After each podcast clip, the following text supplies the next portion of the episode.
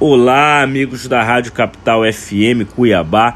Vamos começar mais uma semana e já colocando o pontapé no ano de 2022 com um tema que promete muito na seara tributária fiscal do estado do Mato Grosso, que é a questão do ICMS de FAO e a impossibilidade da sua cobrança nesse ano de 2022. Tema, tema bastante polêmico. Todos sabemos e conhecemos a figura do ICMS diferencial de alíquota, o ICMS de FAO, incidente quando da compra de bens e mercadorias oriundos de outros estados da Federação Brasileira. É dizer, caso um comerciante compre algum produto para revenda junto a remetente de São Paulo, por exemplo, terá ele que arcar com um ICMS ao Estado matogrossense, enquanto o remetente levantará um valor de ICMS para o Estado paulista. O ICMS matogrossense, neste exemplo, será a diferença entre o ICMS interno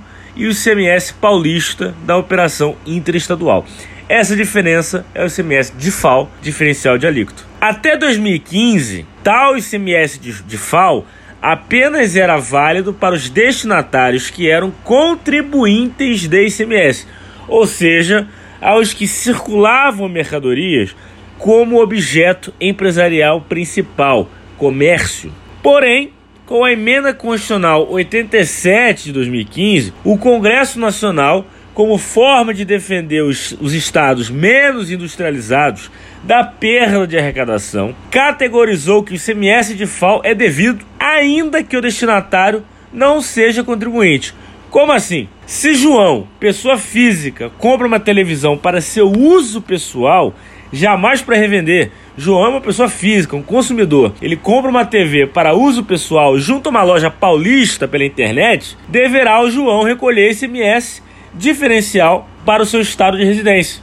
No caso, Mato Grossense, caso ele more aqui. Após essa emenda condicional, os estados automaticamente passaram a impingir o ICMS aos não contribuintes, mediante leis estaduais.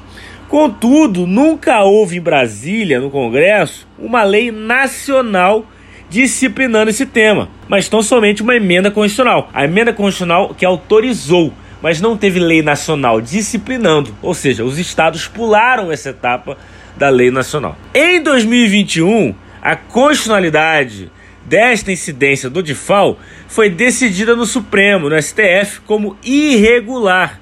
Eis que justamente se faltava uma lei nacional para poder orientar os estados a essa cobrança. No entanto, o Supremo como forma de não desgastar as economias estaduais, modulou os efeitos para 2022, ou seja, passando pano em tudo que aconteceu e determinando-se que o Congresso, já em 2022, aprove a lei nacional, o que se dera em 6 de janeiro desse ano. Lei nacional que permitia que os estados organizassem a cobrança do DIFAL para os não contribuintes. No caso do João, pessoa física, no caso de uma prestadora de serviço, por exemplo. A pergunta que fica, porém, é: sabe-se que os tributos, via de regra, devem ser aplicados somente no ano seguinte à sua aprovação legal, ou pelo menos 90 dias depois.